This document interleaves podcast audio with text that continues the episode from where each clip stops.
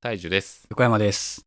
人間 FM が文字起こしされるようになりましたね。おお、あの、横山さんには、あの、もうすでに共有してるんですけど、最近できたのかなリスンドットスタイルでしたっけうん、多分サイト名としてはリスンなんですけどね。っていうなんかサイトがありまして、うんこのページにポッドキャストを登録するというか、まあみたいなことをすると、ポッドキャストをそのページで配信されて聞くことができるっていうのはもちろんのこと、うんその配信したエピソードが文字起こしされるんですよね。すごい。これって大樹さんがうん人間 FM をリスンに登録したんですか、いそうですね。や、これ便利ですよね。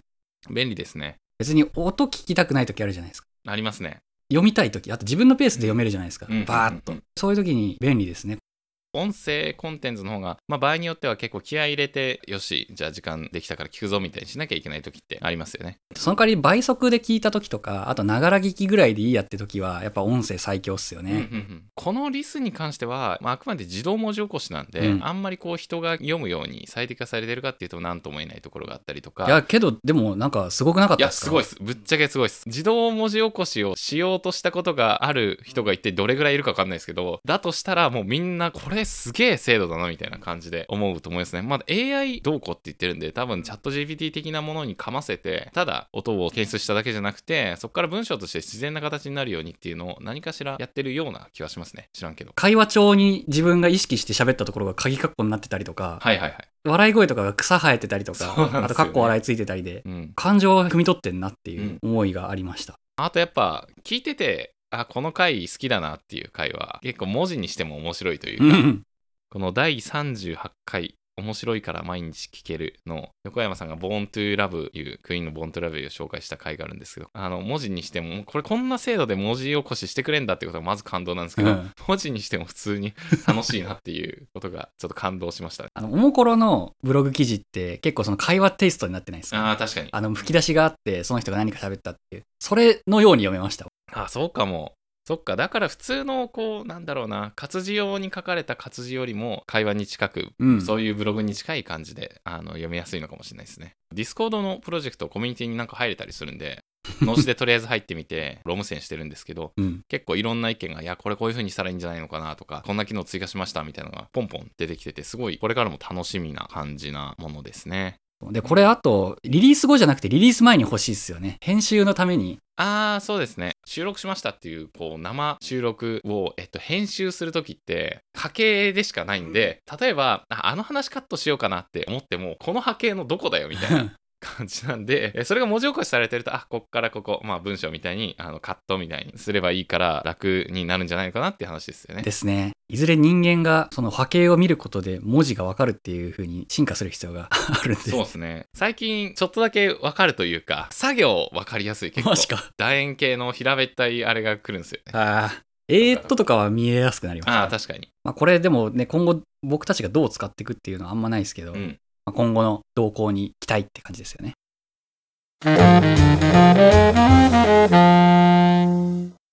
ドラゴンボールを7つ集めたらシェンロンが出てきて願い事を叶えてくれるじゃないですか。うん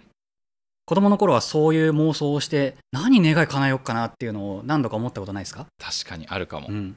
僕はそれで願い叶えたいなと思ったのが、マイケル・ジャクソンのように踊れるようになりたい。ほう。っていうふうに思ったんですね。子供っていうか、まあ中学生か。中学生結構妄想しがちじゃないですか。うんうんうんちょうど中学2年生ぐらいは。なので、その当時、マイケル・ジャクソンがちょっとブームになってて、親父にも CD とか買ってもらって、DVD とか YouTube、当時 YouTube あったかなまあ、てか映像見てたんですよ。いや、かっけーってなるじゃないですか。で、俺もマイケル・ジャクソンのように踊れたらみんなにチヤホヤされるんだろうなっていうようなのを思いながら見てたんですよ。うんまあ、明らかに無理っすよね。いや、どうなんだ全然いいんじゃないですかって思うけど。マイケル・ジャクソンのダンス難しすぎるんで、あーそうなまんあ、だこの難しさっていうのは全部端折って全部シェンロンに任せたいなってことで、そう いう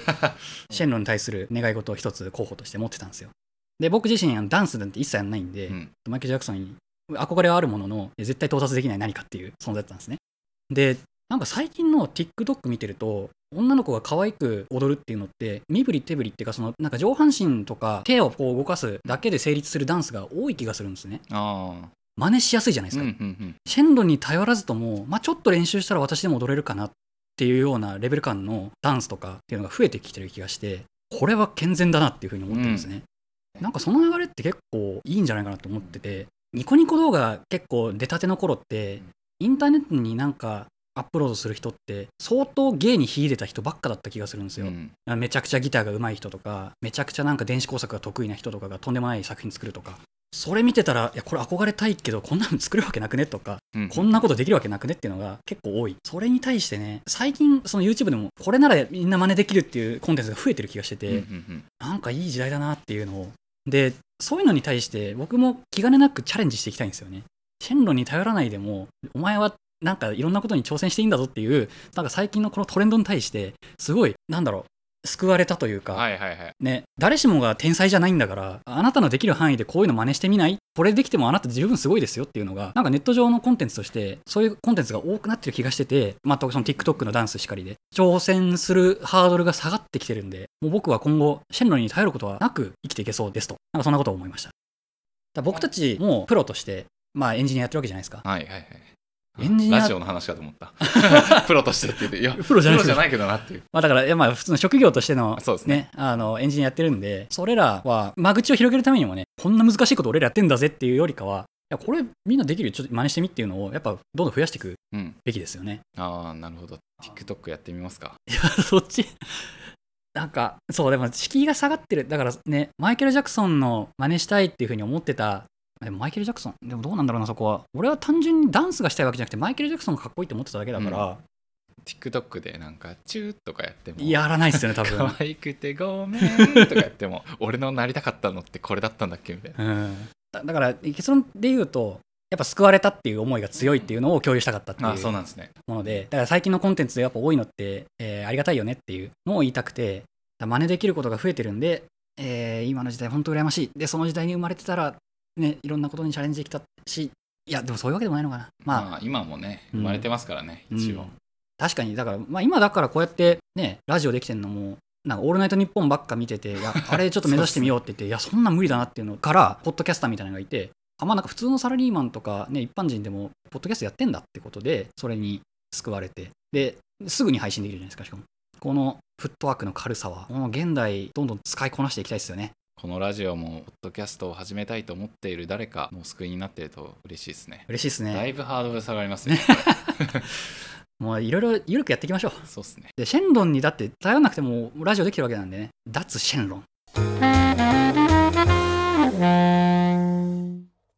またディズニー作品を見ましたほで今回「ラーヤと竜の王国」っていう、まあ、結構新しめのディズニー作品を見たんですけどうももう、 知らないっすねうん、俺も知らなかったこれまあ面白いか面白くなかったかでいうと面白くなかった側の話なんですけ どそうなんですねその中であった表現っていうのが気になったんでその話したいなって思いますでまあそもそも「ラーヤと竜の王国」どういう話だったかっていうと「ドラゴンボール」と「ドクターストーン」と「クレヨンしんちゃん」と「ドラクエ4」を合体させたような話でそのはい信頼をテーマにしたような話でしたねこれ全部知ってる人どれぐらい絞られるんだろうな僕ギリギリ全部知ってましたねちなみにいつの作品なんですか結構最近ですね。ほんと去年とか一昨年とか多分そんぐらいだと思います。で、何がドラゴンボールか、何がドクターストーンかっていうところをちょっと話すんですけど、これあらすじがですね、一つの国がありましたと。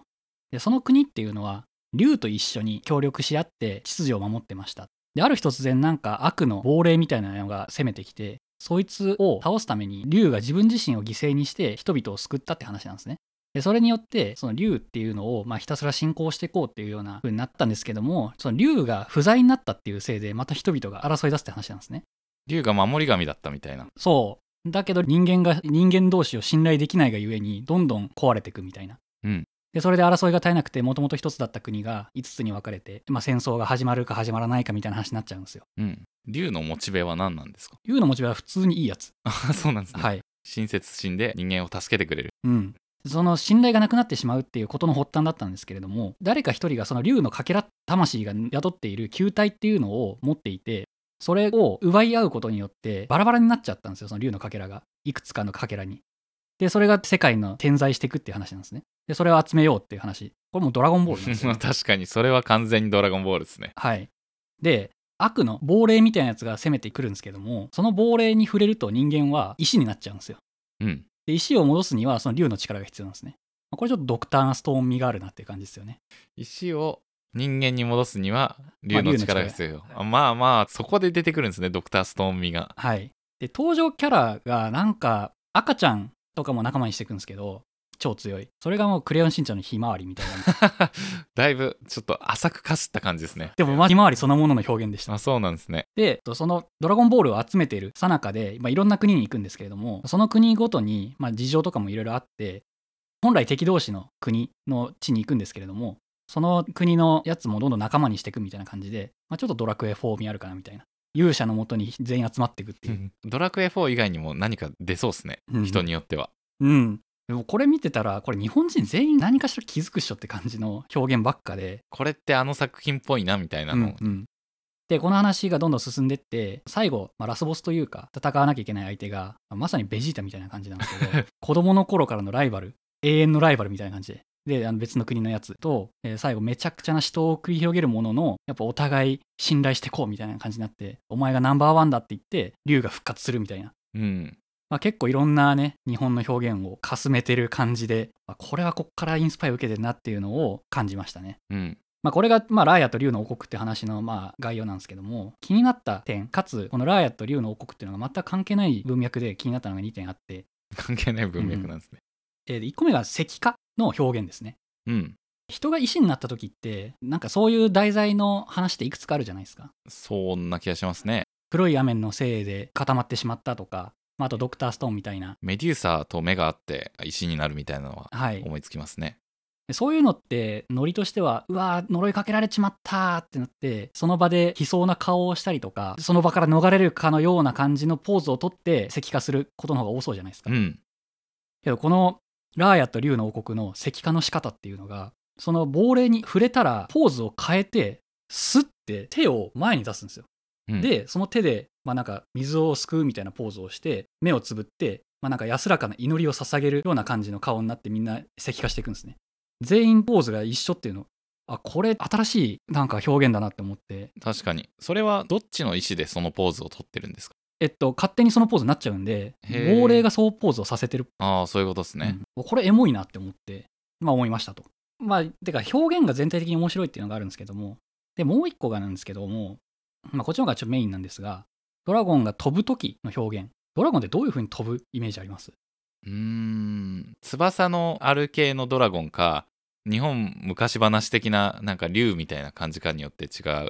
うんでまあ翼のある系リザードン的なやつだとバッサバッサってしてるイメージがあって竜みたいなやつだとなんか別に翼も何もないけどなんかニョローンと空に伸びていくみたいなイメージですかね、あ今回のこのラーヤの竜は後者ですね、うんギャラドスタイプですよねあ確かにそうか まさにてかまあシェンロンとかそっち系のうんヒョロナガ系の竜なんですよ、でこいつら飛ぶ時ってなんか伸びうーって適当に飛んでるような風だと思ってたんですよ自分も、けどこれドラゴン飛ぶ時の表現で出してたのがドラゴンが水も司るんですね水をコントロールできるんですよだだから空中に浮いている水分子っていうのを多分固めてそれを足場にして走ってるんですねへそういう表現だったんですよ、えなるほどえちょこちょこちょこちょこってしてるんですうんか、うんうん、へえだから任意の場所に足場を作ってそれをたどるみたいな感じの動きで竜が飛んでるっていうのを表現飛ぶというかもうかけるみたいな感まあ、じジョジョで言うとクラフトワークみたいなことをしてるんですかね何部でしたっけそれ第5部ああれかえクラフトワークってどれでしたっけクラフトワークは銃弾とか、あーまあ、物体を空間に固定して、これでなんか歩くやつあの歩けるやつあ、それっすね、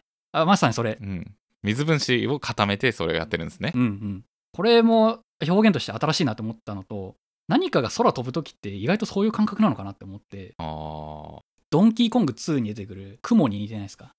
雲ってあのスパイダーいやー覚えてないですねえっとディディが出てくるやつですかディディ出てくるやつあーギリギリやりましたけど覚えてないですね雲が足が8本あるで全部の足にスニーカー履いてる雲がいるんですけどそいつあのセレクトボタンかなんかで はい雲の糸飛ばしてそれもう一回セレクトボタンを押すと雲の足場が出るんですよその感じあこれが飛ぶってことなのかっていうのを思って鳥に対するその認識が改まりましたね鳥って意外とバッサバッサ飛んでるんじゃなくて何かをつかみながら移動してんのかなってそんな感じですねまあラーヤ別に見なくてもいいですけどまあドラゴンボールでしたね本当にうんドラゴンボールとドクターストーンとクレヨンしんちゃんとドラクエ4はい、うんさらにドンキーコング2が好きな人は見てみてくださいそうですね。こんな話。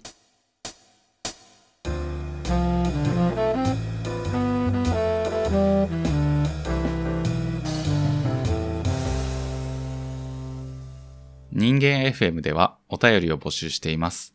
概要欄に記載の Google フォーム、または Twitter の DM からお気軽にお送りください。